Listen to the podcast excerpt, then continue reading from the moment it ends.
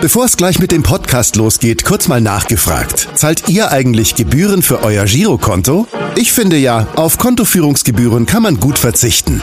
Deshalb wird dieser Podcast auch von der Sparda Bank Hamburg präsentiert. Dort gibt's nämlich das kostenlose Gehaltskonto für 0 Euro. Mein Tipp? Jetzt mit nur wenigen Klicks online oder in der Filiale zur Sparda Bank Hamburg wechseln und Gebühren sparen. Und nun geht's los mit dem Podcast. Präsentiert von der Sparda Bank Hamburg. HSV.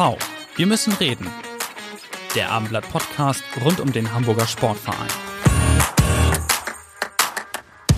Moin und herzlich willkommen. Es ist die 138. Ausgabe unseres HSV Podcasts. Mein Name ist Henrik Jakobs und neben mir sitzt mal wieder mein Kollege Kai Schiller. Moin Kai, geht's dir gut? Bestens, kann ich klagen. Sehr gut, so soll's sein. Ebenso gut geht's unserem heutigen Gast. Der hat nämlich am Wochenende nicht nur mit dem HSV gewonnen, er hatte auch noch Geburtstag. Deswegen sagen wir direkt einmal herzlichen Glückwunsch und alles Gute nachträglich zum 28. Geburtstag Jonas Meffert und natürlich herzlich willkommen bei uns im Podcaststudio. Vielen, vielen Dank für die Glückwünsche und ich freue mich hier zu sein. Ja, Glückwunsch auch von meiner Seite und herzlich willkommen Dankeschön. von meiner Seite. Danke. Äh, wie hast du denn deinen Geburtstag nach dem 1 zu 0 Sieg gegen Karlsruhe noch äh, gefeiert?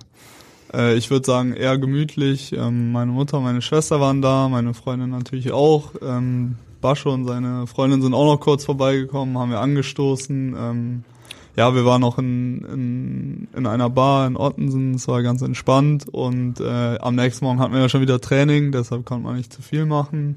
Und äh, ja, nachmittags waren wir alle müde, haben viel geschlafen und äh, abends waren wir noch lecker essen. Du darfst Werbung machen, Aurel, Reba, wo war ihr?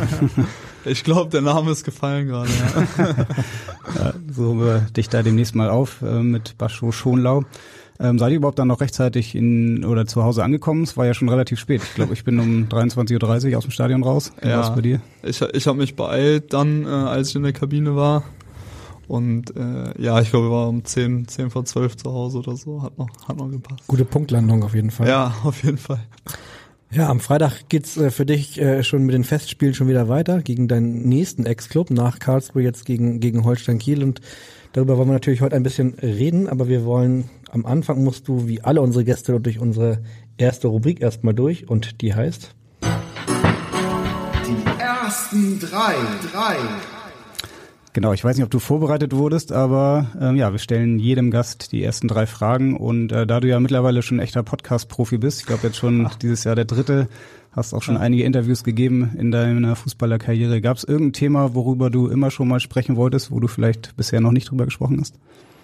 Boah, das äh, würde mir jetzt nicht direkt einfallen. Ich glaube, ich habe schon über relativ viele Sachen geredet. Letztens erst über über den Pass bei Sky. Nur über den Pass. Genau, das war ganz interessant, okay. was, was es da für Fragen über, über einen Pass geben kann. Ja. Über dein Passspiel werden wir mit Sicherheit heute auch noch ein bisschen sprechen, aber vielleicht dann nicht ganz so intensiv, äh, wie die Sky das gemacht hat, aber ja, mal schauen. Ja, die zweite Frage ist, worüber du heute auf gar keinen Fall mit uns sprechen willst. Gibt es da irgendwas, worüber wir, äh, wo wir uns ein bisschen aufpassen müssen? Nee, ich bin eigentlich offen für alles. Ich rede sowieso gerne. Und, äh, Der perfekte Podcast-Gast, würde ich sagen. ja, für mich ist, denke ich mal, alles okay, aber wenn irgendwas nicht passt, dann sage ich Bescheid. das werden wir uns zu Herzen nehmen, auf jeden Fall. Letzte Frage der ersten drei. Worüber sprichst du denn nur mit deiner Mutter? Oder worüber darf deine Mutter nur mit dir sprechen? Ja, zum Beispiel, ich würde sagen, nach dem, nach dem Fußballspiel, wenn wir ein Spiel hatten, ähm, da mag ich es eigentlich gar nicht gerne, mit anderen Leuten darüber zu reden weil es ja sowieso eigentlich am nächsten Tag oder die Woche danach analysiert wird. Ähm, Nur deine Mutter und darf direkt nach dem Spiel, vornehmen. genau, direkt nach dem Spiel, wenn ich im Auto sitze, rufe ich eigentlich meine Eltern an. Mein Vater darf auch dabei sitzen. Aber nicht sagen. Der ist sehr kritisch, meine Mutter ist überhaupt nicht kritisch, deshalb frage ich dann lieber meine Mutter. Also wir, sie sagt dann auch nicht, oh, du hast toll gespielt oder so, sie sagt dann einfach nur, oh, das war aber wieder spannend und, und das darf eigentlich nur sie, weil ja, sonst rede ich lieber nach, direkt nach dem Spiel rede ich lieber über andere Sachen. Okay, dann waren aber jetzt deine Eltern direkt diesmal mit dabei. Die musstest du nicht anrufen, sondern dann im Auto schon. Gab's ja, mein Vater, mein Vater konnte leider nicht kommen, ähm, aber meine Mutter war da und äh, genau, ja, als diesmal aber auch, sie hat nur gesagt, oh, zum Glück habt ihr gewonnen äh, und das war's. Wie nennt sie dich? Auch Jonas ganz normal oder gibt's da ja, so? Das kann ich nicht sagen. Nee, sie sagt manchmal Joni. Joni, ja, das geht auch noch. Das ist doch entspannt, ja, würde ich auch sagen. Ja, wir haben schon gesagt, am Wochenende habt ihr gegen Karlsruhe gespielt und jetzt direkt danach gegen Kiel, lustigerweise in der umgekehrten Reihenfolge wie in der vergangenen Saison gegen deine, Stimmt, ja. gegen deine beiden Ex-Clubs. Ähm, zu welchem der beiden hast du, würdest du selber sagen, vielleicht noch eine, äh, eine innigere Beziehung? Ja, auf jeden Fall zu Kiel, weil es einfach äh, noch nicht so lange her ist, weil es auch einfach nicht weit weg ist von hier. Ähm, ich, ich bin sehr gerne in Kiel. Ich fahre gerne nach Kiel. Ich bin auch gerne in Karlsruhe, aber es ist halt echt weit weg. Ähm, ich kenne auch noch ein, zwei Leute in Karlsruhe, also jetzt nicht unbedingt beim KSC, sondern halt dort in der Stadt. Äh, meine Tante wohnt nicht weit von dort, meine Oma hat nicht weit weg von dort gewohnt, in, in Leimen. Und deshalb habe ich auch eine gute Verbindung nach Karlsruhe. Also ich mag Karlsruhe auch sehr gerne, die Stadt sehr gerne, den Verein moch, also mag ich auch sehr, sehr gerne. Jetzt ist ein bisschen kritisch HSV KSC.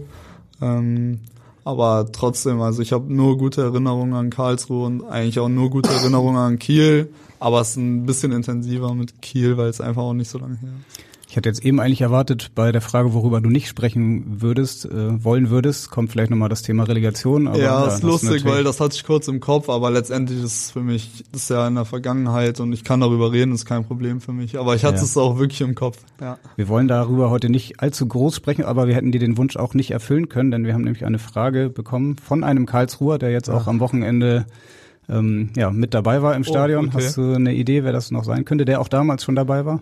Also ich würde jetzt an Jens Todd irgendwie denken, aber Ich glaube, der war jetzt nicht, also er war tatsächlich jetzt beim KSC auch immer noch dabei. ach so, ja, dann Daniel Gordon Das wahrscheinlich. ist, glaube ich, der Einzige. Ja, ne? ja, ja, genau. Ja, das, das, okay, ich, ich dachte im Stadion allgemein, nee, nee, ja, klar, dann, Gordi. Dann hören ja. wir ihn mal. Lieber Jonas, ich freue mich äh, immer wieder gegen dich zu spielen und äh, dir zuzuschauen. Ähm, am liebsten warst du natürlich in meiner Mannschaft. Und die Erinnerung an früher, äh, ja, vor allem das Relegationsspiel gegen Hamburg, bleibt mir so ein bisschen hängen. Äh, ich wünsche mir nach wie vor, äh, dass du deine Hand hättest irgendwo anders hinpacken können. Äh, da ist natürlich die Frage, wie würdest du es beim nächsten Mal machen? Ah, Gordi. Ja, die Hand Mefferts oder besser gesagt der Arm Mefferts war es, glaube ich. ähm, ja, ich glaube, du hast schon oft darüber gesprochen, ähm, deswegen wollen wir das jetzt auch nicht zu sehr vertiefen, aber vielleicht so die Frage dazu, hast du das Thema mittlerweile abgehakt? Ist das äh, Geschichte für dich oder verfolgt dich das immer noch mal? Nee, das ist auf jeden Fall Geschichte für mich. Ähm, ist auch schon längere Zeitgeschichte für mich. Aber Wenn nicht immer die Fragen noch kommen würden. Ne? ja, genau, man, man wird halt häufiger darauf angesprochen. Ich glaube, ich habe, ich weiß auch gar nicht, ich habe mir die Szene, glaube ich, einmal angeguckt und ich habe es auf dem Foto vielleicht ein, zwei Mal gesehen. Ähm, ich glaube bis heute nicht, dass man dafür einen Freistoß geben muss, aber es kann ja jeder sehen, wie er will.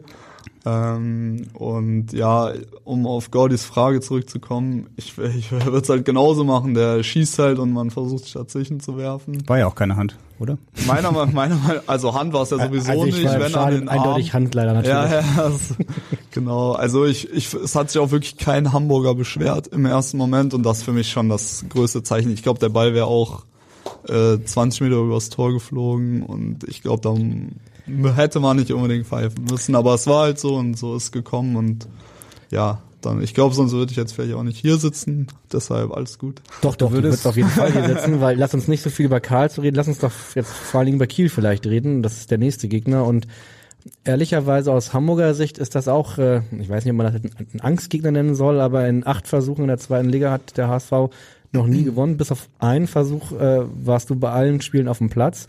Stimmt. Warum tut sich der HSV gegen Holstein Kiel so schwer? Ja, erstmal muss man natürlich auch sagen, dass jetzt, stimmt, in der ersten Saison haben wir zweimal gewonnen, glaube ich. Danach waren aber auch viele unentschieden, muss man dazu sagen. Also so oft hat Kiel jetzt auch nicht gewonnen.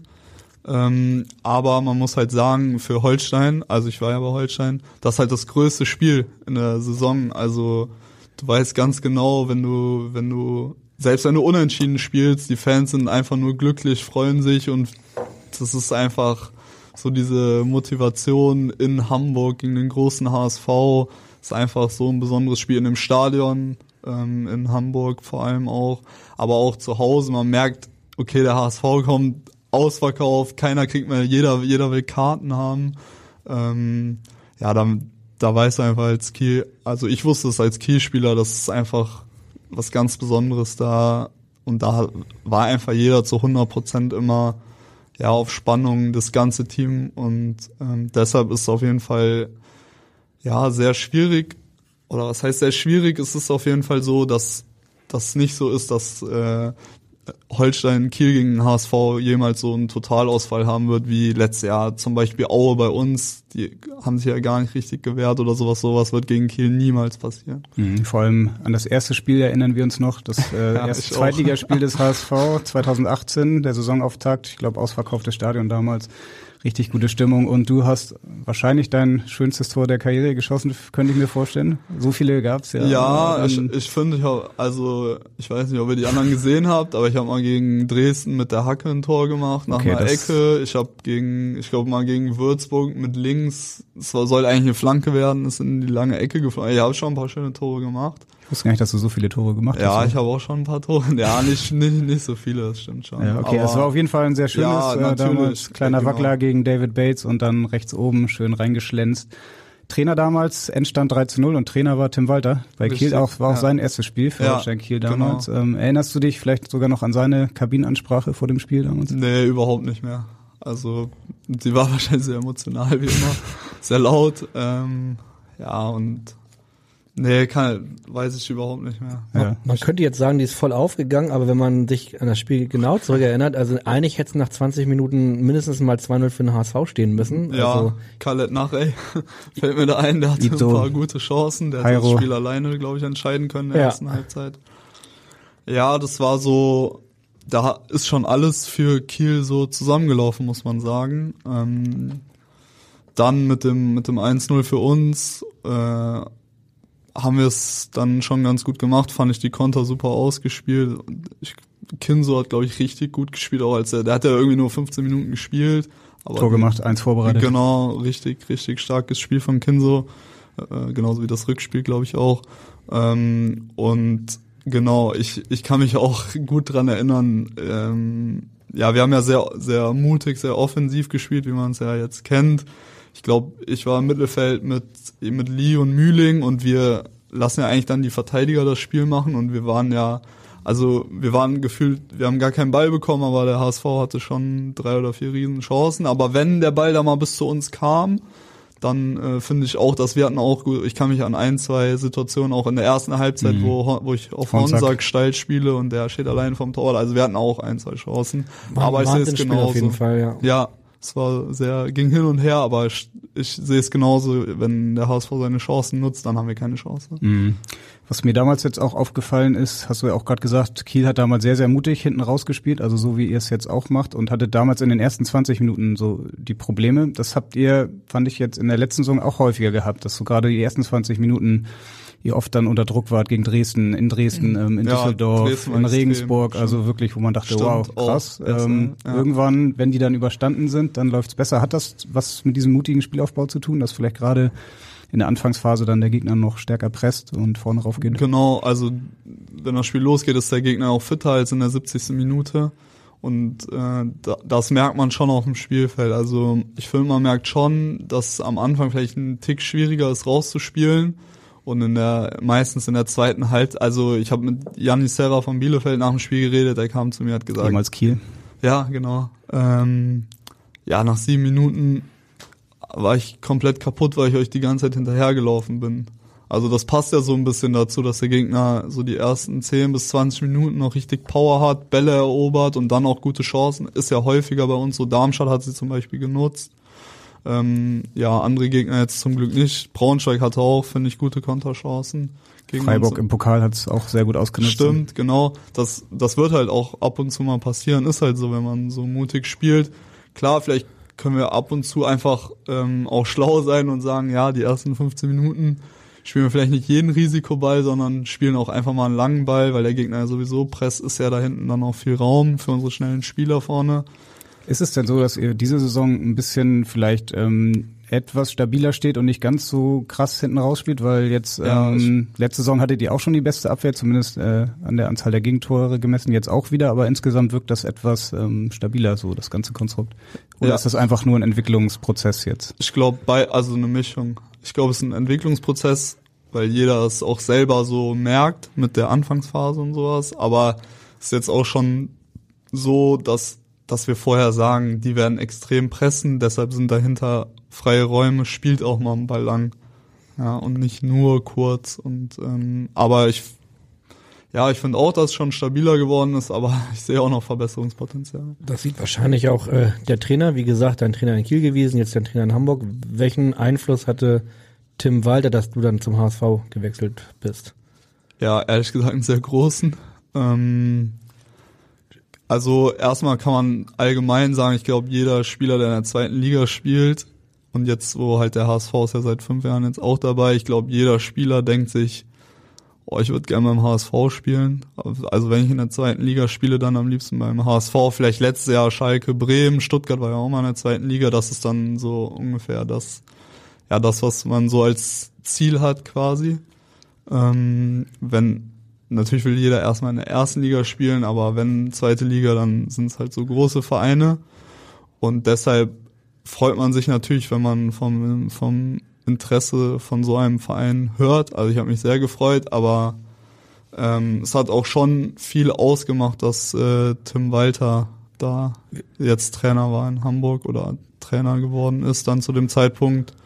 Und ähm, ja, das hat schon sehr viel ausgemacht. Wir haben gehört, dass ihr euch angeblich nach der Saison zufällig in Kiel beim Essen getroffen habt. Stimmt das? Ja, ich glaube, es war ziemlich nach dem Relegationsspiel und ich glaube, er war auch im Stadion. Und ich war essen mit meinen Nachbarn und da haben wir zufällig Tim Walter getroffen. An dem Tag noch oder am nächsten Tag? Ja, ich war, es war ein oder zwei Tage später. Ich glaube, er war dann im Urlaub mit seiner Familie. Und äh, ja, dann haben wir uns zufällig beim Essen getroffen. Dann hat er gesagt, ja, es tut mir leid, ähm, können es ja zusammen nächstes Jahr besser machen, so in der Art. Hat okay. natürlich überhaupt nicht geklappt, leider. Im Endeffekt. Da war schon klar, dass Tim Walter beim HSV ist? Da war, das mhm. war schon klar, genau, das war schon klar. Und ich glaube, Aber so hat er noch so, hat er geflaxt oder hat er das eigentlich, eigentlich ernst gemeint? Ich glaube auch schon ein bisschen ernst, aber ich weiß nicht, ob er es vorher sich schon gedacht hat oder ob er mich dann gesehen hat und gedacht, oh, das wird ja gut passen.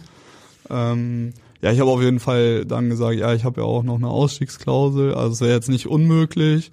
Ja, und dann ist das so. Den Tipp hast du ihm gegeben, ne? Den, den Tipp habe ich ihm gegeben. Wahrscheinlich, äh, ja, also ich weiß ehrlich gesagt nicht genau, ob es schon vorher die Idee war oder nicht, aber auf jeden Fall haben wir da das erste Mal wieder so gesprochen gehabt. Das war einfach nur zufällig. Mein Nachbar hatte ihn gesehen und noch gerufen, Tim, Tim, weil sie ihn auch kennt. Wir hatten Tim ja auch mal hier im Podcast und er hat uns erzählt, dass er immer gerne zu einem Thai gegangen ist. War es zufälligerweise genau der Thai, oder? nee. Nee, also das genau, er geht da immer zu so einem Inder, Haveli heißt ja, genau, der, genau, das Restaurant, das ist glaube ich sein Lieblingsrestaurant in Kiel. Und ähm, nee, es war aber, ich glaube, dem sein Bruder, der hat ein Restaurant am Strand und da war's. Also da trifft man ihn schon häufiger. Okay. Und ja, da haben wir uns zufällig getroffen. Kanntest du Tim Walter eigentlich aus seiner Karlsruher Zeit schon oder habt ihr euch dann in Kiel erst das erste Mal so wirklich getroffen? Ja, genau. Also ich denke mal, er kannte mich, weil er war ja bestimmt mal im Stadion. Ich habe auch ein, zwei Spiele von von der U19 gesehen und mir ist schon, ich fand es schon sehr, spannend. ja, es sah gut aus, genau, sehr spannend. Ähm, aber ich habe jetzt nicht mit ihm geredet gehabt oder sowas in der Art. Weil du warst ja auch noch recht jung dann, ne? Du musst ja dann Anfang 20 gehen. Ja, genau. Ich glaube mit 20 oder so bin ich ja Karlsruhe und er ist ja dann auch nach dem ersten Jahr nach äh, München gegangen. Genau. Ist ja klar, dass wir auch eine kleine Nachricht äh, vom Trainer an dich haben. Lieber Meffo, du weißt, äh, dass ich sehr große Stücke auf dich halte. Ähm, aber eine Sache, äh, an der müssen wir immer weiter arbeiten, arbeiten, arbeiten. Und ich hoffe, äh, dass du irgendwann mal irgendwann einen raushaust. Also du weißt schon was, von daher viel Spaß bei den Jungs vom Abendblatt Podcast und äh, ja, wir sehen uns. Und heute natürlich, also das war heute, als ich äh, die Nachricht geschickt habe, äh, alles Gute und feier schön. Ciao, ciao. An deinem Geburtstag hat er uns eine Nachricht geschickt und er dürfte den Torschuss meinen, ne? Da, ich denke schon, ja. Ja, er meint den Torschuss. Hau einen raus. Ich hätte jetzt gedacht, irgendwie deine, keine Ahnung, Tanzqualitäten, Gesamtqualitäten. Ach so, nee, nee. Schon die Torschussqualitäten. Ich denke, die Torschussqualitäten meinte er, ja. Okay. Ja, wir ähm, haben da auch noch direkt eine, eine Anschlussfrage und zwar haben wir ein paar Fanfragen auch gesammelt vor dem Spiel okay. in Karlsruhe und die Fragen kommen heute ausschließlich von Kindern und den Anfang oh, macht Lasse. Hallo, ich bin Lasse. Ähm, Jonas, wie viele Tore schießt noch in der ganzen Saison?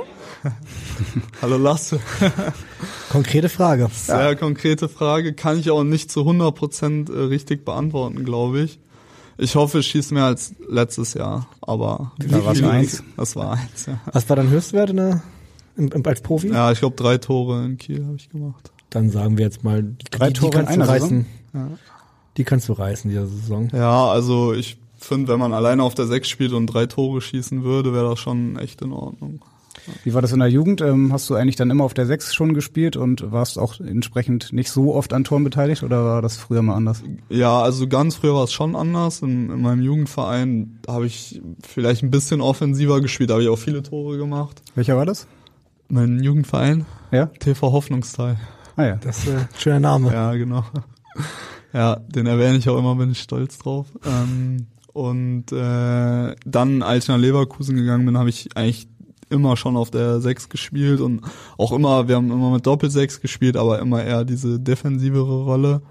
Und äh, ja, ich glaube, in, der U in der U19 habe ich sieben oder acht Tore in der U19 Bundesliga gemacht in dem Jahr, wo ich älterer Jahrgang war. Da habe ich aber auch ein, zwei Elfmeter geschossen. Das zählt für mich nicht dazu. Ähm, aber so drei, vier oder fünf aus dem Spiel habe ich auch gemacht. Also ist jetzt nicht so, dass ich. Aber da haben wir auch halt auch mit äh, Doppelsechs gespielt und da habe ich dann ein bisschen offensiver gespielt. Und Das merkt, man merkt direkt den Unterschied. Du bist viel häufiger im Strafraum, hast Szenen in der Nähe vom Tor und dann hast du viel größere Chancen, ein Tor zu machen, als wenn du halt diese defensive Position und eher diese Absicherungsposition, dass du ja diese versuchst schon so eng dran zu sein, dass du die Konter vermeidest. Wenn du halt sowas eher im Kopf hast, dann dann ist da nicht so, da bist du halt nicht so oft im Strafraum. Aber es kommt ja nicht nur aufs Tore schießen an, das haben wir vor allen Dingen vor zwei Wochen erfahren, als es äh, um eine andere Statistik ging. Und selbst die Kinder wissen das. Äh, Echt? Wir haben da eine Nachfrage vom kleinen Jonas. Hallo Jonas, ich bin Jonas. Ich frage mich, wie viele Spiele du noch mit 100% Passquote machst.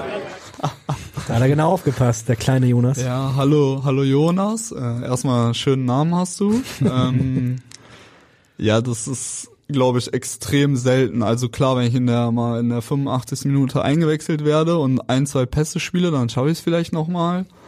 Aber generell ist es eigentlich unmöglich, ähm, mit 100% Passquote vom Feld zu gehen. Das war- ist eigentlich schon, ich habe es auch nicht so realisiert, aber jetzt so, Da- Das wäre meine Frage. Wusstest du äh, dann, also oder erst als es dir jemand gesagt hast? Nee, eigentlich erst als mir jemand gesagt. Das Ding ist halt, wenn du mal ein Kopfballduell gewinnst, gewinnst ja eigentlich den Zweikampf, ist ja top, aber dann geht der Kopfball halt vielleicht zum Gegner oder du schlägst den Ball lang und hast das Glück, dass dein Spieler den als erstes mit dem Kopf berührt, aber dann geht er nach hinten weg und dann ist weiß ich gar nicht, ob es angekommen ist oder nicht. Ähm, gen- deshalb ich im Spiel, ich habe schon gemerkt, dass schon viele Pässe angekommen sind ähm, und ich hatte auch nicht viele Aktionen, das ist mir auch aufgefallen, weil der dieser Dua war eigentlich die ganze Zeit wie ein Manndecker bei mir. Ähm, aber als ich das dann gehört habe, ja, war ich schon, fand ich schon cool, aber es ist mir erst so die Tage danach aufgefallen, weil ich eigentlich auch zwei Tore mit eingeleitet habe und jetzt nicht nur nach hinten gepasst habe, auch nach vorne.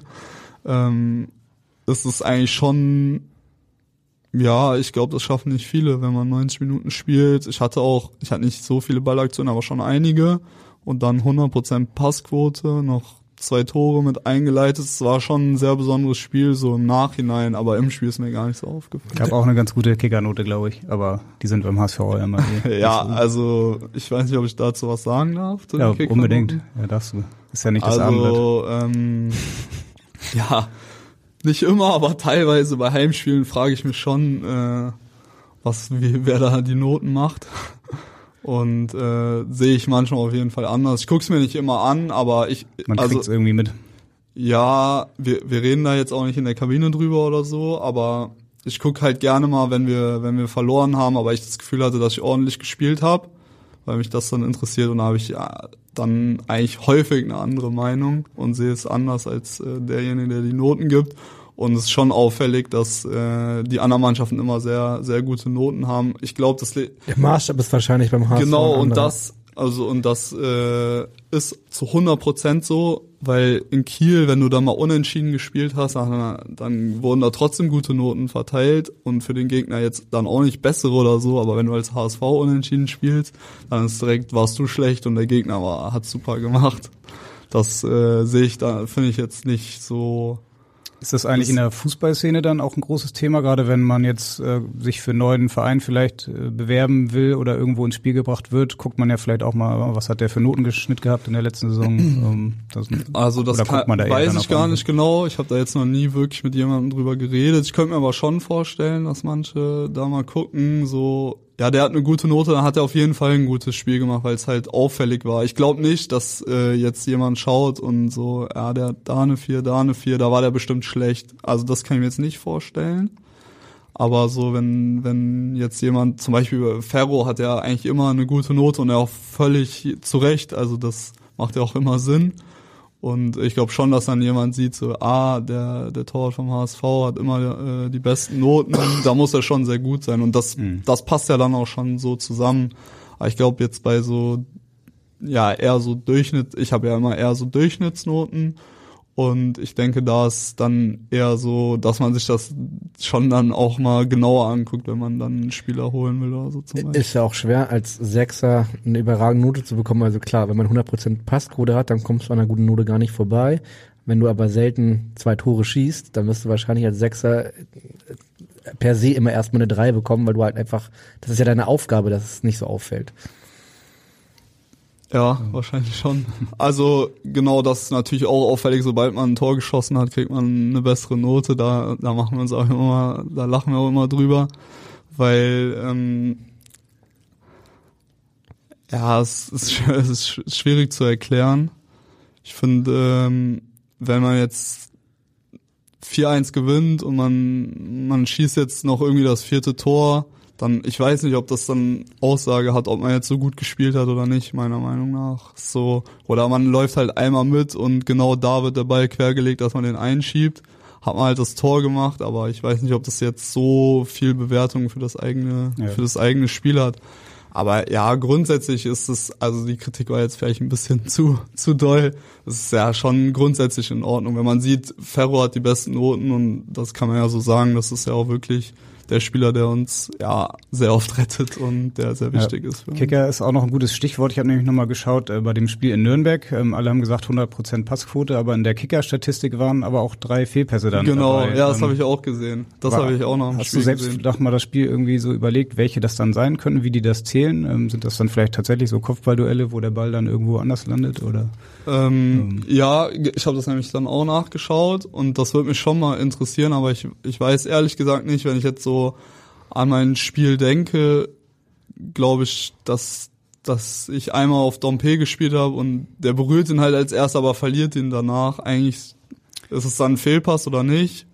So, also ja, aber ja unterschiedliche Datenbanken, die es unterschiedlich Ja, genau. Werden, ne? Also man kann so was Statistiken angeht, kann ich einfach nach dem Spiel suche ich drei verschiedene Seiten auf, suche mir die besten raus und sage, ah ja, war doch ein gutes Spiel, ich habe hier das, da, da habe ich 60% Zweikämpfe gewonnen und bei Kicker nur 30% Zweikämpfe gewonnen, ja, dann nehme ich lieber von der von der anderen Seite die Statistik mhm. und sage, ja, war doch gut. Habt ihr dann intern noch so äh, auch Statistiken, die dann euer Co-Trainer vielleicht auch nochmal gibt oder in der Videoanalyse? Nee, also sowas haben wir gar nicht. Wir haben, mhm. was das Einzige, was wir immer sehen, ist, wie viel wir gelaufen sind, wie viel Sprints, wie viel intensive Läufe. Das ist halt auch für die Athletiktrainer wichtig und äh, das, das können wir auch immer einsehen.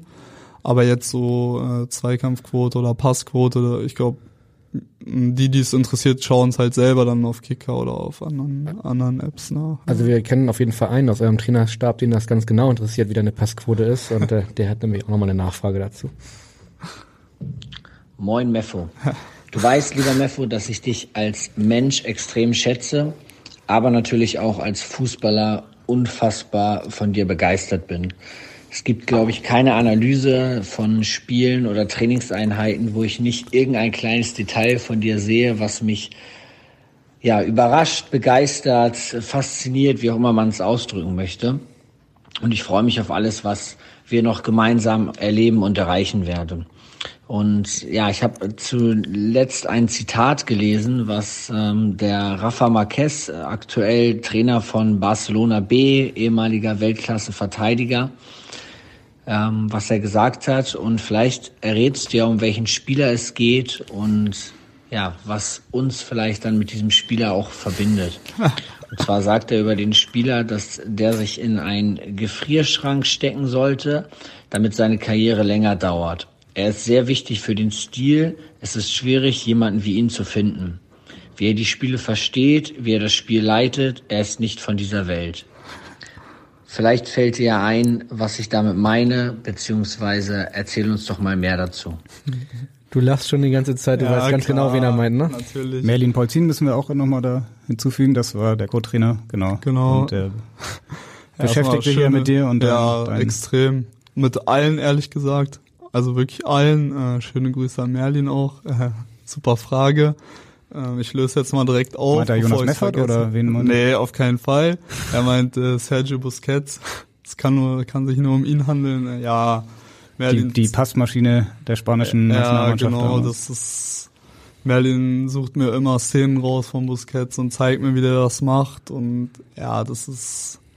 Ich, also ich finde, das war auch vorher schon mein Lieblingsspieler, aber seit jetzt noch häufiger Szenen sehe und sowas, ist er wirklich mein absoluter Lieblingsspieler. Und ähm, ja, Merlin und ich finden ihn beide super. Und hattest du den Spitznamen jetzt schon länger oder hast du ihn erst in Nürnberg dann mit dieser 100%-Quote verpasst bekommen? Ja, nee, also früher in, in Leverkusen in der Jugend haben manche aus Spaß immer Sergio gesagt, aber weil es halt mein Lieblingsspieler war. Und ähm, ja, jetzt, also es sagt eigentlich keiner zu mir. Merlin sagt vielleicht manchmal. In der Mixzone am Wochenende Ja, genau, genau. Ja, stimmt. Aber jetzt unabhängig von der 100%-Quote, die du ja jetzt nur in Anführungsstrichen nur einmal erreicht hast, aber du hast ja immer ein sicheres Passspiel. Gibt es dazu irgendwie ein, ein Geheimnis? Also hast du das besonders äh, im Garten deiner Eltern äh, versucht immer zu üben gegen die Mauer oder oder oder oder? Also wie kommt das? Ja, das ist eigentlich eine gute Frage. Ähm, erstmal muss man auch sagen, dass äh, ich jetzt auch nicht so viel Risikobälle spiele wie jetzt ein Sonny oder sowas zum Beispiel. Das ist natürlich logisch, dass bei mir die Passquote eher höher ist als beim Offensivspieler. Wobei der eine oder andere Schnittstellenpass ist jetzt schon dabei. ne? Ja, seit ich jetzt hier mit dem Trainer und auch viel mit Merlin, der zeigt mir viel solche Bälle, versuche ich schon häufiger, aber man muss auch ehrlicherweise sagen, dass die häufiger auch immer nicht ankommen. Ähm, Gegen, oh, der Pass auf Jatta war ganz gut jetzt, ne? Am ja, fand ich auch. eigentlich Durchaus ja. den Ja. Assist gönnen können. Ja, stimmt. Ähm, ah, ach, genau, wegen dem Pass. Ja, jetzt war, bin ich kurz rausgekommen. Und zwar in Leverkusen haben wir schon viel. Es war halt immer so, dass wir die Mannschaft waren, die dominanten Fußball. Wir hatten halt immer den Ball, immer viel Ballbesitz und dadurch hat man äh, automatisch ja auch viele Pässe gespielt und da wurde schon sehr viel Wert gelegt auf saubere Technik und sowas. Also mir fällt jetzt zum Beispiel Reinhardt ein, der Stefan Reinhardt, der hat ja auch viele Jugendmannschaften in Leverkusen durchlaufen. Der Erfinder des Packings. Ja, genau. Ich glaube, er ist auch ein sehr smarter Typ, auch ein sehr, sehr netter. Ich hab, durfte ja dann auch mit ihm zusammen trainieren und da ist mir auch aufgefallen, also in der, in der Jugend hat vielleicht mal jemand so aus Spaß gesagt, ja, Reinhardt, was, weil er jetzt nicht so als Techniker aufgefallen ist, nicht schöne Tore gemacht hat, so, das fällt ja vielleicht, wenn man jünger ist, fällt das nicht so auf, was eigentlich sein Wert für die Mannschaft ist.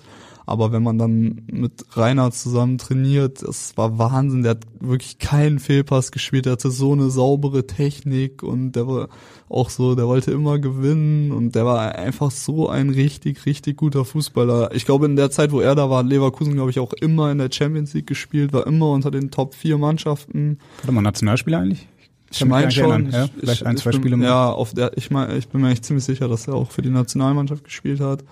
Ähm, ja, und bei mir war das eigentlich eh von Anfang an so, dass ich gerne Ball, Ballbesitz, Pässe und so, das, das mag ich halt gerne, das ist eher mein Fußball. Gab es auch einen Trainer, der da ganz besonders drauf geachtet hat, der da ein großes Schwerpunkt gelegt hat? Nee, also das, das wird mir jetzt nicht einfallen, aber wir hatten schon früh dann auch so einen Techniktrainer in Leverkusen zum Beispiel. Ich weiß nicht, ob das so normal ist in anderen Vereinen, aber das fand ich super. Da hat man einfach viel so Sachen gemacht, Passspiel, viel dazu gelernt und sowas. Das, ich weiß nicht.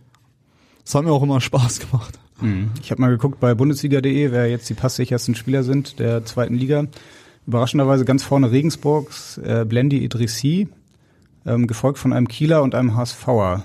Dazu muss man natürlich sagen, ähm, gerade Innenverteidiger sind natürlich dann oft mit einer Passquote gut, weil sie viele Querpässe hin und her spielen. Ähm, ja, Kieler und ein HSVer auf Platz 2 und 3 mit 96 beziehungsweise 94 Prozent. Hättest du einen Tipp, welche beiden das sein könnten? Hm, Kieler, vielleicht Hauke Wahl. Ich glaube, der ist noch nicht so lange wieder dabei, ne? Der ist wahrscheinlich noch in der Statistik Ach so, nicht okay. mit drin. Und, die, und der Idrissi ist schon drin? Genau, der ist Erster und Platz Okay. zwei und drei Holstein Kiel und HSV. Wollen wir helfen? Ja. Also Kiel, Platz zwei ist Patrick Erras mit 96 Oh, stark. Und Platz drei, dein Hamburger Kollege Mario Vuskovic mit äh, ja, 94 Prozent. Oh, das ist schon richtig gut. Du liegst auf Platz 18 mit desaströsen 89 Prozent. Ist okay. Damit kann man aber auch sehr, sehr gut leben, würde ich Ja, sagen. ne? auf jeden Fall. Ja. Patrick Erras war ja sogar dein Nachfolger, ne? In Kiel, als du gegangen bist, ist er, glaube ich, gekommen. Ja, also als, genau. Als, als Sechser. Genau. Ähm, zu welchen Kielern hast du denn jetzt eigentlich noch so Kontakt? Ja, eigentlich so den meisten Kontakt habe ich zu Stefan Teska. Mhm. War auch schon früher mal so, dass wir viel zusammen gemacht haben. Ist auch jetzt so, dass ich häufig ich fahre ab und zu nach Kiel, da machen wir was. Manchmal kommt er auch nach Hamburg. Ähm, aber auch ab und zu mit mit Hauke habe ich mal Kontakt, aber auch mit Alexander Njowski, mit dem habe ich schon in Freiburg zusammengespielt. Ähm, ja, also es sind schon ein paar Spieler, äh, teilweise Fabi Rehse, Phil Neumann ist jetzt weg. Also ich ha, habe schon mit einigen Kontakt ab und zu. Ja. Und du hast auch noch, glaube ich, mit einem Kontakt, der kein Spieler ist, aber mit, bei dem du häufiger zu Gast bist in Kiel. Weißt du, wie ich meine? Vielleicht äh, dem Physiotherapeut, Tim Höper. Genau. Ja. Mit, äh, das ist ein guter Freund von dir, ne? Ihr wart auch Nachbarn. Genau, wir haben quasi nebeneinander gewohnt, ja. War, war das Zufall oder hat er dir die Wohnung besorgt, weil er damals Physiotherapeut in Kiel war? Nee, das war einfach Zufall. Äh, Ich hatte dann erzählt, wo, wo ich äh, eine Wohnung gefunden hat und ich glaube, kurz vorher hatten sie dort äh, das Grundstück gekauft und das Haus war, also ich habe quasi vorher da gewohnt, weil denen ihr Haus noch nicht ganz, ganz fertig war und die sind dann, ich glaube, fünf, sechs Monate später da zu meinem Glück eingezogen, weil, weil die mir auch, also die Familie hat mir echt sehr, sehr, sehr viel geholfen. Zum Beispiel, wenn, wenn wir ein Auswärtsspiel hatten, fährt man einen Tag vorher hin und dann haben die meinen Hund genommen, so als Beispiel. Ja, also das war schon Den sehr kleinen Mops, hilfreich. oder? Ja, ja, genau, genau. Der wird doch bestimmt auch am Freitag im Stadion sein, oder? Der Tim Höper. Ja. Der Mops. Klar. Nee, der Mops nicht. nee, nee, nee. Aber ja, klar, der sitzt ja meistens, bei Heimspielen ist er immer mit auf der Bank und be behandelt die Spieler vorher. Ja, der wird auf jeden Fall im Stadion sein. Ja. Und hat natürlich auch uns noch eine Sprachnachricht Ah, okay, überliefert. okay. Einen wunderschönen guten Morgen, Jonas. Ähm, ja, was verbindest du oder wen mit dem Begriff Ersatzfamilie in Kiel?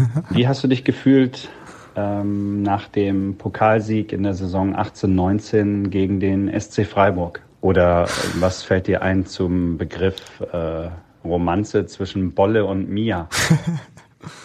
Ah, gleich drei Fragen. Ja, Das, boah, äh, das, okay. Erstmal sortieren. Also Genau. fangen wir vielleicht mal mit dem mit dem Pokal an. Das ist ja ein eigenes Thema. Was meint er da? Sieg gegen Freiburg? Ja, 2018? genau. Ich bin ja von Freiburg dann nach Kiel gegangen und hatte in Freiburg eher eine kompliziertere Zeit, die mir als Mensch natürlich sehr gut getan hat, aber als Fußballer war es halt nicht so, nicht so erfolgreich. Ich war auch neun oder zehn Monate lang verletzt. Das kam auch noch dazu.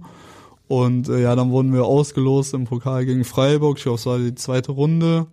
Und ja, das war für mich schon dann zu gewinnen gegen meine alten Kollegen quasi. Das war schon In Freiburg sogar, oder? Nee, nee, wir haben in Kiel gespielt. Aber ich, ich hatte ja noch quasi in der Saison mit denen zusammen trainiert. Ich bin ja erst ganz spät nach Kiel gekommen. Also ich kannte die Mannschaft ja komplett. Trainer, Team, Staff und alles. Es war schon richtig komisch, dann quasi gegen die eigene Mannschaft, weil ich ja, wie gesagt, am Anfang noch, noch bei Freiburg war, äh, gegen die zu spielen. Aber es war auch sehr schön dann zu gewinnen. Ja, Ja. es war schon, war schon ein cooler Abend. Gab es ja. eine gute Feier dann? Auf jeden Fall, ja. Es Noch ein paar Worte mit Christian Streich hinterher?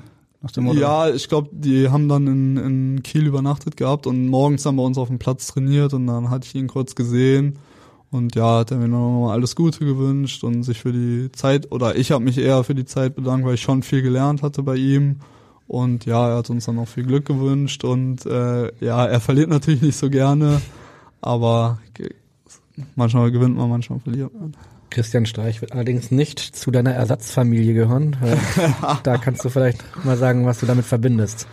Ja, das ist ja schon so, was ich eben angesprochen hatte. Ähm, war natürlich dann auch in der Corona-Zeit, wo man eigentlich nur in seiner Wohnung war, konnte ich dann wenigstens zu meiner Ersatzfamilie rüber, zu meinen Nachbarn und habe dann viel mit äh, Zu den dem- Höpers. Genau, zu den Höpers.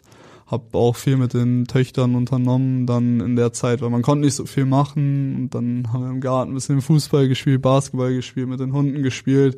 Deshalb die Zeit äh, war für mich eigentlich ganz angenehm. Man, man musste halt mal laufen gehen und sonst konnte ich ja mit denen machen, was ich wollte quasi. Man musste nicht, man musste nicht, äh, hatte eigentlich keine Verpflichtungen in der Zeit. Es war eine schöne Zeit. Ähm, ja, und dadurch hat sich das dann so gefestigt, dass ich habe häufiger dann beim Lernen geholfen oder äh, die Töchter mal in die Schule gefahren und dafür haben sie da mal lecker für mich gekocht oder auf meinen Hund aufgepasst und ja, ich fahre jetzt eigentlich noch mit meiner Freundin zusammen, fahren wir eigentlich einmal die Woche nach Kiel und, und besuchen die Höpers.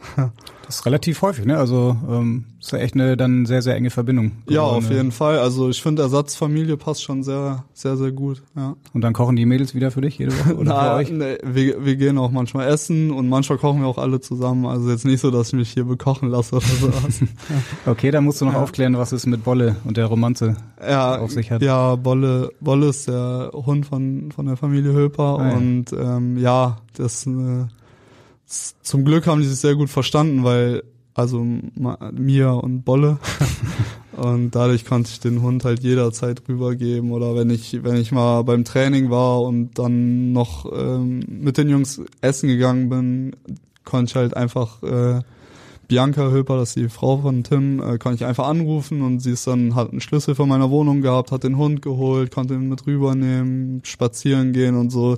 Es hat meine Zeit schon äh, sehr, sehr erleichtert in Kiel und auch viel, viel schöner gemacht. Also dadurch war die Zeit auch viel schöner. Deshalb habe ich auch, glaube ich, so eine Verbindung nach Kiel. Jetzt in Hamburg wohnst du ja in Ottensen, das ist natürlich ein bisschen anonymer, weil Hamburg eine Großstadt ist. Äh, Vermisst du so ein bisschen dieses, dieses nette Nachbarschaftsleben oder hast du auch in Ottensen irgendwie ganz gute, ganz gute Kontakte gefunden? Ja, also das mit dem Anonymer trifft auf jeden Fall zu 100 Prozent zu, äh, weil gefühlt in Kiel, da wo ich gelebt habe, ich habe auch ein bisschen außerhalb gelebt, in Altenholz, da hat wirklich jeder jeden gekannt und man hat mit jedem äh, gequatscht. Ähm, das vermisse ich schon ein bisschen. Ich auch jedes Mal, wenn ich äh, ja da in Kiel bin, denke ich an die schöne Zeit zurück und vermisse es auch ein bisschen, aber jedes Mal, wenn ich dann wieder nach Hamburg komme, nach Ottensen, denke ich mir, oh, ist so cool hier. Also es ist schon, so wie es jetzt ist, passt schon sehr gut. Dann geht's mit mir an die Elbe, an den Elbstrand, Zum oder? Beispiel, genau. Ja. Ja.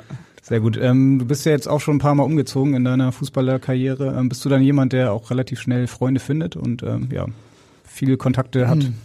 Nee, eher nicht so, würde ich sagen. Also klar, in der Mannschaft ist ja kein Problem, aber jetzt in Freiburg habe ich jetzt eigentlich niemanden, den ich so richtig kenne. In Karlsruhe ja auch eher halt jemand, mit dem ich zusammen äh, dann trainiert, jetzt nicht, aber trainiert habe, der dann auch noch ein bisschen jünger war, mit dem habe ich noch guten Kontakt und vielleicht noch ein oder zwei andere Personen. Und es ist jetzt eigentlich nur in Kiel so, dass, dass, es, dass ich da so jemanden außerhalb auch kennengelernt habe. Das war eigentlich nicht so vorher. Das ist insofern ein bisschen erstaunlich, als dass wir uns ähm, natürlich ein bisschen umgehört haben und du giltst als einer, der sich sehr bemüht darum, dass gerade zum Beispiel neue Spieler auch schnell Anstoß finden. Also Ja. dir scheint das wichtig zu sein. Ein Beispiel, was uns ein netter Kollege gesagt hat, ist, dass äh, genau, dass du mit Chuck Vitale dann Tennis spielen warst. Ich glaube, ihr wart auch abends nochmal aus oder so. Ähm, machst du das immer so? Also jetzt zum Beispiel die Franzosen, nimmst du dir die auch mal und schnappst sie und fragst, ob die Pool spielen wollen oder was auch immer? Gute Idee. Kann man ja Äh, halt noch ganz gut da am Rathaus. Stimmt. Mhm. Ja.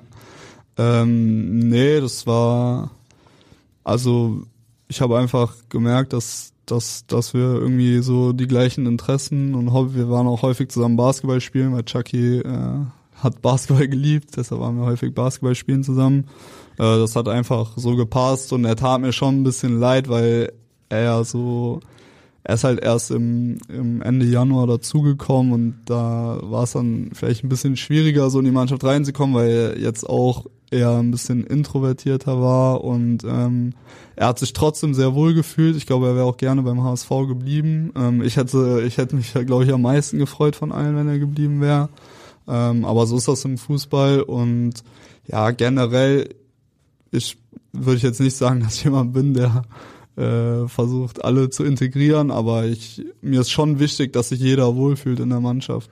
Weil, weil für, für mich persönlich, wenn ich irgendwo neu hinkommen würde, würde ich mich auch freuen, wenn, wenn ja sich alle bemühen, dass allen gut geht. Und aber so ist das auch bei uns in der Mannschaft. Bei Chucky war es jetzt halt so, dass ich dann mehr mit ihm gemacht habe. Es gibt ja auch andere Beispiele, wo andere Spieler dann mehr zusammen machen. Und auf welchen Freiplätzen in Hamburg äh, kann man dich beim Streetball antreffen? ja, in Ottensen, da im, Im Fischerspark? Ja, oder? genau. Stark. Da sind hängen vier Körbe, da kann man ganz cool spielen. Sehr schön.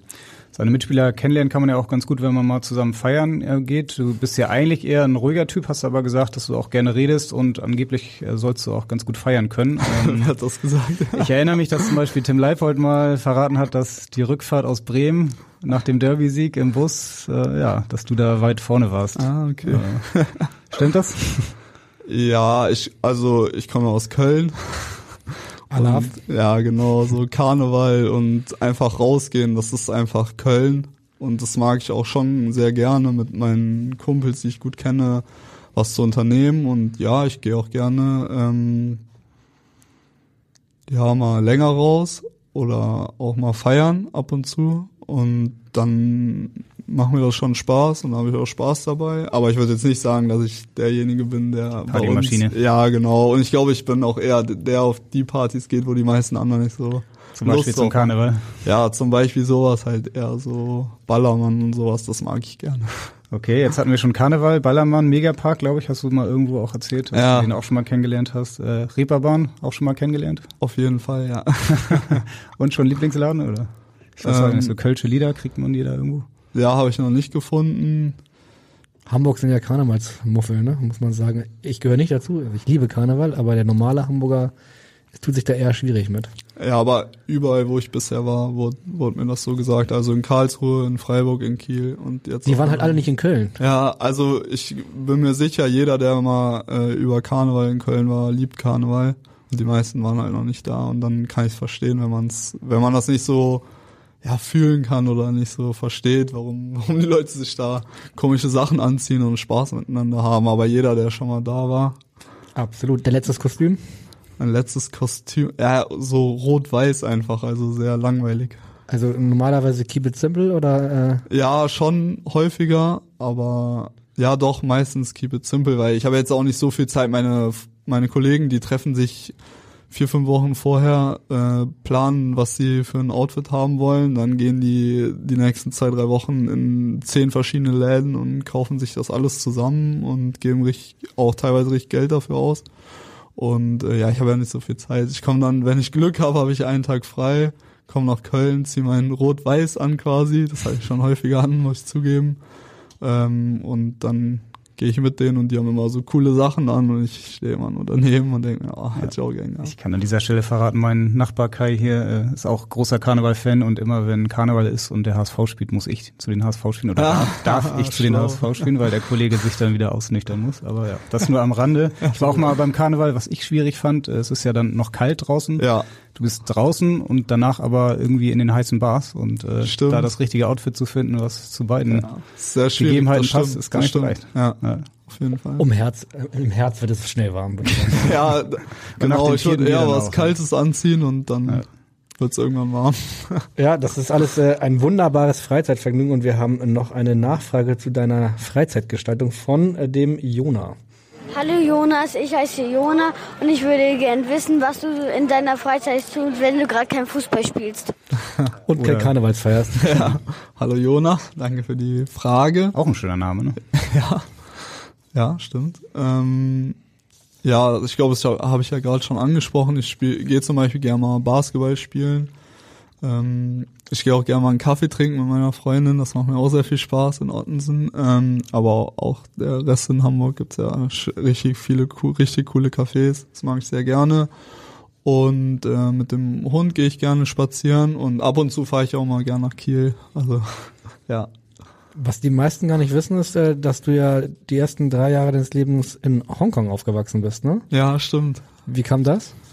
Äh, mein Vater hat dort gearbeitet und ähm, ja, meine Mutter als ich dann geboren wurde, ich glaube mit sechs Wochen oder so, ist sie dann, sind wir dann nachgekommen quasi. So. Ja, da hast du wahrscheinlich aber nicht die ganz großen Erinnerungen. Nee, ich habe leider überhaupt keine Erinnerungen daran, ja. Bist du denn mal wieder da gewesen in den Jahren danach? Ja, wir waren einmal dann noch da, weil meine Eltern wollten mir halt zeigen, wo, oder meine Schwester natürlich auch, die haben zwar da nicht gelebt, aber meine Eltern wollten ihnen mal zeigen, wo wir da gewohnt haben, wie es da so ist. Und es war sehr interessant, also wirklich sehr, sehr interessant und äh, echt eine richtig coole Erfahrung. Ich finde es auch eigentlich schade, dass wir nicht bis, bis ich fünf war oder so da waren, dass ich noch ein paar Erinnerungen gehabt hätte. Aber ja, so ist halt. Ich war auch mal drei Tage da, das ist wirklich eine ganz krasse Stadt. Also diese Hochhäuser, das ist ja wirklich Wahnsinn. Hast du auch in so einem Riesending dann irgendwo äh, Ja, das, das haben, fragen mich dann die meisten direkt mhm. eigentlich. Ähm, nee, wir haben auf einer Insel, Landau heißt die, da ist ein großer Flughafen, da landen auch viele, mhm. die dann da hinkommen. Und das war eher so eine Insel, da haben dann viele Europäer gewohnt. Und äh, ja, wir haben auf dieser Insel Lantau gewohnt. Und mein Vater ist dann immer mit, mit dem Schiff rüber auf, nach Hongkong zum Arbeiten. Ja. Als Fußballer hat man ja leider immer sehr, sehr wenig Zeit nur, um jetzt irgendwie eine Fernreise zu machen, weil meistens ist die Saison, also diese Saison war die Sommerpause, ich glaube, drei Wochen lang. Möglicherweise könnte die ein bisschen länger jetzt sein, wenn die WM-Pause ist, die ja echt super lange ist. Ähm, hast du irgendwas vor? Würdest du gerne irgendwie das mal nutzen und auch etwas weiter verreisen oder wie ist Katar zum Beispiel? ja. Mal sehen, aber Hansi Flick ein bisschen aufpassen jetzt halt wieder. nee, also ja, ist eine gute Frage und da mache ich mir gerade ein paar Gedanken drüber. Eigentlich alle in der Mannschaft, man so beim Frühstück redet man mal darüber, was was man so vorhat und es ist eigentlich bei den meisten so, dass sie sagen, oh, jetzt haben wir echt mal länger frei und auch zu einer Jahreszeit, wo ja, wo man eigentlich sonst nicht so lange, sonst hat man halt mal über Weihnachten sieben bis zehn Tage frei. Und das möchte man schon irgendwie ausnutzen und mal also ich hätte schon Lust, ein bisschen weiter irgendwas Neues kennenzulernen. Ähm, Welche Richtung? Ja, es war mal eine Idee nach Neuseeland, ähm, aber das ist ja schon extrem weit und da müssen wir mal schauen, ob wir, wir das hinbekommen oder nicht. Ähm, was wir noch im Kopf hatten, vielleicht in die USA und dann noch nach Südamerika, vielleicht für zwei, drei Wochen. Also da hat man, gibt's ja wirklich sehr, sehr viele Möglichkeiten und ich denke mal, äh, dass man, dass ich schon versuche, irgendwas Neues kennenzulernen, weil es mich schon interessiert. Wenn der Hansi Flick keinen Strich durch die Rechnung macht.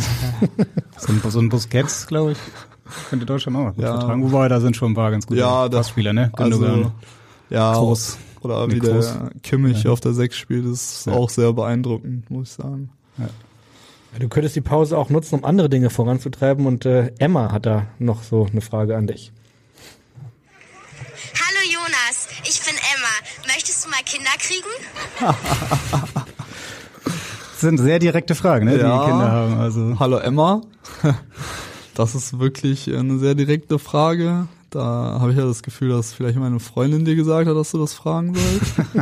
ähm, aber ja, auf jeden Fall. Ich, ich, möchte auf jeden Fall irgendwann Kinder haben und äh, darauf freue ich mich auch jetzt schon. Aber noch ist es nicht so weit. Aber ich Mit möchte. 28 bist du für einen Fußballer schon echt spät dran eigentlich, ne? Ja, bei uns gibt's schon welche, die äh, Kinder haben. Natürlich, die genauso alt sind wie ich. Ähm, das, also ja, ich will auf jeden Fall Kinder haben und Gab auch, so gab auch Fußballer beim HSV, die mit 29 schon aufgehört haben. Äh, ich gehe mal davon aus, dass deine Was Karriere... mit Kinder haben oder mit...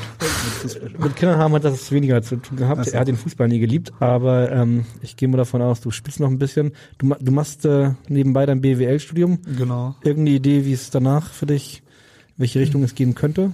Ähm, leider noch nicht, nein. Ähm, ich ich spiele echt sehr, sehr gerne Fußball, mir macht es richtig Spaß und für mich ist auch klar, dass solange, ja, solange ich gesund bin und solange ich spielen kann, spiele ich auch Fußball, weil das wirklich das ist, was ich eigentlich, ja, was ich am meisten liebe, ist das so. Ähm, deshalb möchte ich das auch so lange wie möglich machen. Und das äh, Studium nebenbei ist sehr interessant, macht mir auch echt Spaß, gibt auch mal Fächer, die machen nicht so viel Spaß, aber das möchte ich auf jeden Fall zu Ende bringen. Und ähm, dann mal schauen, ist schwer zu sagen. Ich könnte mir vorstellen, so verschiedene Praktika zu machen. Manchmal kann man das ja irgendwie also verbinden mit dem mit dem Fußballverein, dass dass man irgendwie da was machen kann, vielleicht sowas. Ich Ich weiß ehrlich gesagt noch nicht. Mhm. Als du nach dem Spiel gegen Karlsruhe hinterher so die taktischen Dinge erklärt hattest, in der, die ihr in der Halbzeit umgestellt habt, mit Haier nach vorne schieben und Ruschkewitsch ein bisschen nach rechts, da hatte ich so das Gefühl, du könntest eigentlich auch ganz guter Trainer sein und so ja, im taktischen Bereich arbeiten. Wäre das was? Ich glaube auch, dass ich das äh, ziemlich ordentlich könnte, weil ich finde schon, dass ich das Spiel relativ gut verstehe.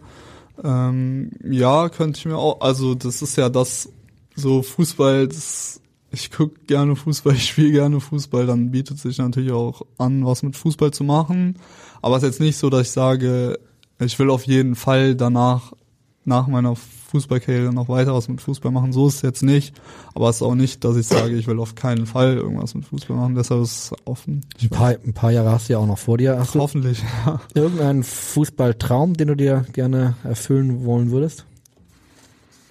Ja, vielleicht. Also manchmal denkt man da mehr drüber nach, manchmal weniger. Vielleicht mal in einem anderen Land Fußball spielen. Das fände ich sehr interessant. Ähm, Neuseeland?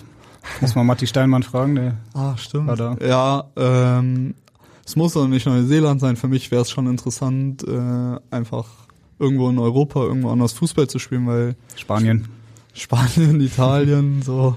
Aber es ist, was heißt Traum? Ich fände cool, aber für mich wäre es auch kein Problem, wenn es am Ende nicht so wäre. Aber interessant fände ich es auf jeden Fall und ja, mal schauen. Du hast jetzt auch in der letzten Saison tatsächlich einige Fußball-Highlights erlebt. Ähm, ich erinnere mich an den letzten Podcast, das war vor dem Pokal-Halbfinale gegen Freiburg. Da hast du gesagt, das wird auf jeden Fall für dich so das größte Spiel deines ja. Lebens und für viele deiner Mannschaftskollegen auch. War dann nicht, leider nicht das erfolgreichste Spiel für euch, aber ähm, ja, dann kamen noch diese Highlight-Spiele gegen Hertha BSC dazu in der Relegation. Was würdest du denn jetzt so sagen? Was war bis jetzt das größte Spiel deiner Karriere?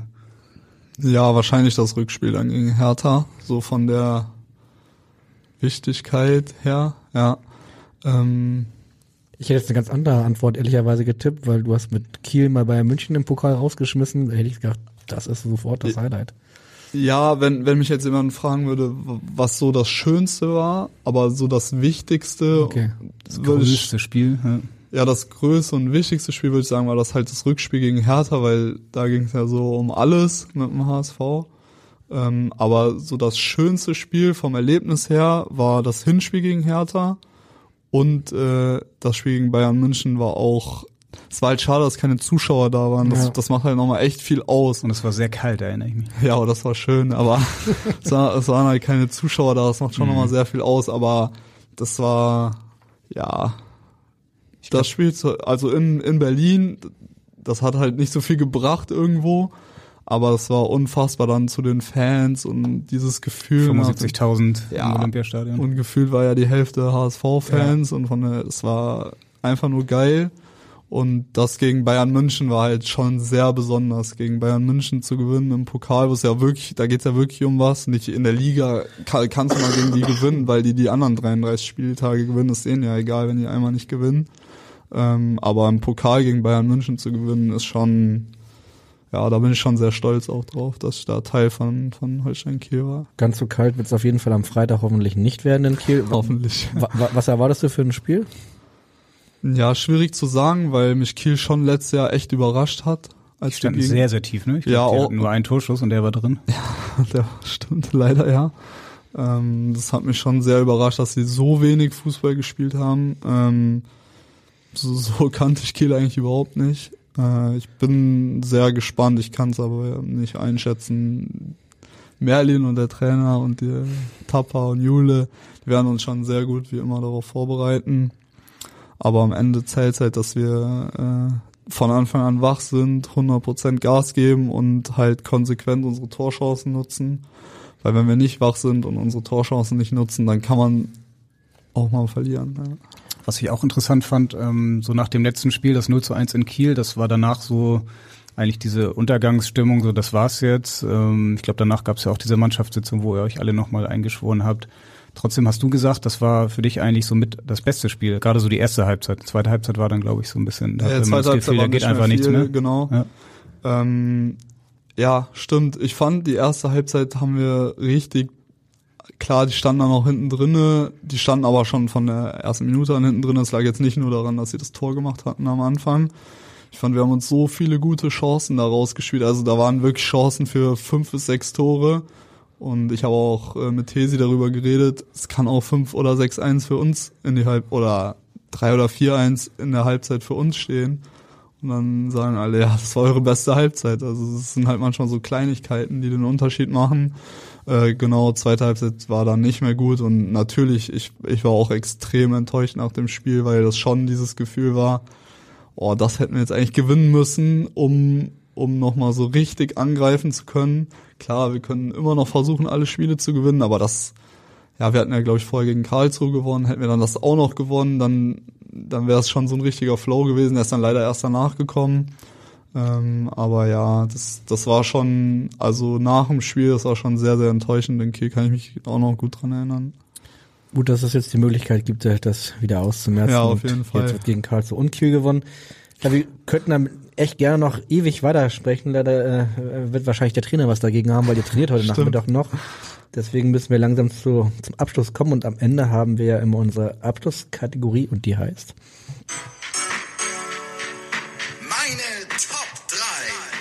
Genau, auch damit wirst du jetzt kalt erwischt, aber ich habe dann das Gefühl, dass du da bestimmte was aus dem Ärmel schüttelst. Wir wollen von dir wissen, die besten drei Sechser der Fußballgeschichte. Also wer sind für dich die besten drei Sechser? Ja, also Sergio Busquets auf jeden Fall. Das war easy. Das war sehr easy und äh, jetzt wird's dann auf jeden Fall kompliziert. Ähm, Frank Frankreich hatte immer sehr gute Sechser. Italien, Spanien, Deutschland. KV. Vidal fand ich immer richtig gut. Der ist früher. eklig, ja. Und ja, leider kenne ich nicht so viele von früher, weil ich bin mir ziemlich sicher, dass Ich habe hier mal so ein paar Namen, so Ja. Xavi, Steven Gerrard, Yaya Touré, Patrick Vieira, Pirlo, Gattuso, Ja, Carsten Ramelow. Pirlo. Boah, ja, da gab es so viele gute Sechser. Ich mag, ich, also, zum Beispiel Steven Gerrard ist für mich auch eine unfassbare Legende, aber eigentlich alle Namen, die ich gerade gehört habe. Deshalb mir fällt es jetzt sehr schwer, einen dritten Carsten. Ramelow wird sich freuen. Ja, ähm, Kanntest du eigentlich Carsten Ramon in Leverkusen noch oder das hat sich ja, ich war früher häufig im Stadion und äh, auch, also wo ich noch jünger war und das war in der Zeit, wo da waren die auch sehr erfolgreich, ich glaube im Champions League Finale sogar gewesen. Ja. Das war ja, da hat er, oder? Ich bin mir jetzt nicht 100% sicher, aber ich meine schon, dass er zu der Zeit auch dabei war, oder? ich glaube schon. auch, Ja, ja, Jens Sie mit Roten. Se Roberto und Lucio. und Lucio, war, ja, war, Lucio. Ballack war eine gute Truppe, ja. Ballack, wenn er als Sechser zählt, den fand ich früher auch immer toll. Ja, Ja. Ein, einige gute, darauf können wir uns festlegen. Ja, auf jeden Fall. Gibt sehr viele sehr, sehr gute Fußballer. Genau. Und Mr. 100 Prozent, der spielt auf jeden Fall beim HSV und der heißt Jonas Meffert. Und ja, genau, damit sind wir beim Ende und sagen vielen Dank fürs Kommen und für das nette und sehr offene Gespräch. Hat viel Spaß gemacht. Ja, vielen Dank, hat mir auch Spaß gemacht. Sehr schön. Und äh, genau, wir hören uns dann nächste Woche wieder nach dem Spiel in Kiel, vor dem Spiel gegen Düsseldorf. Und ja, in Hamburg sagt man Tschüss, bei uns heißt das auf Wiederhören. Tschüss. Ciao. Weitere Podcasts vom Hamburger Abendblatt finden Sie auf abendblatt.de slash podcast.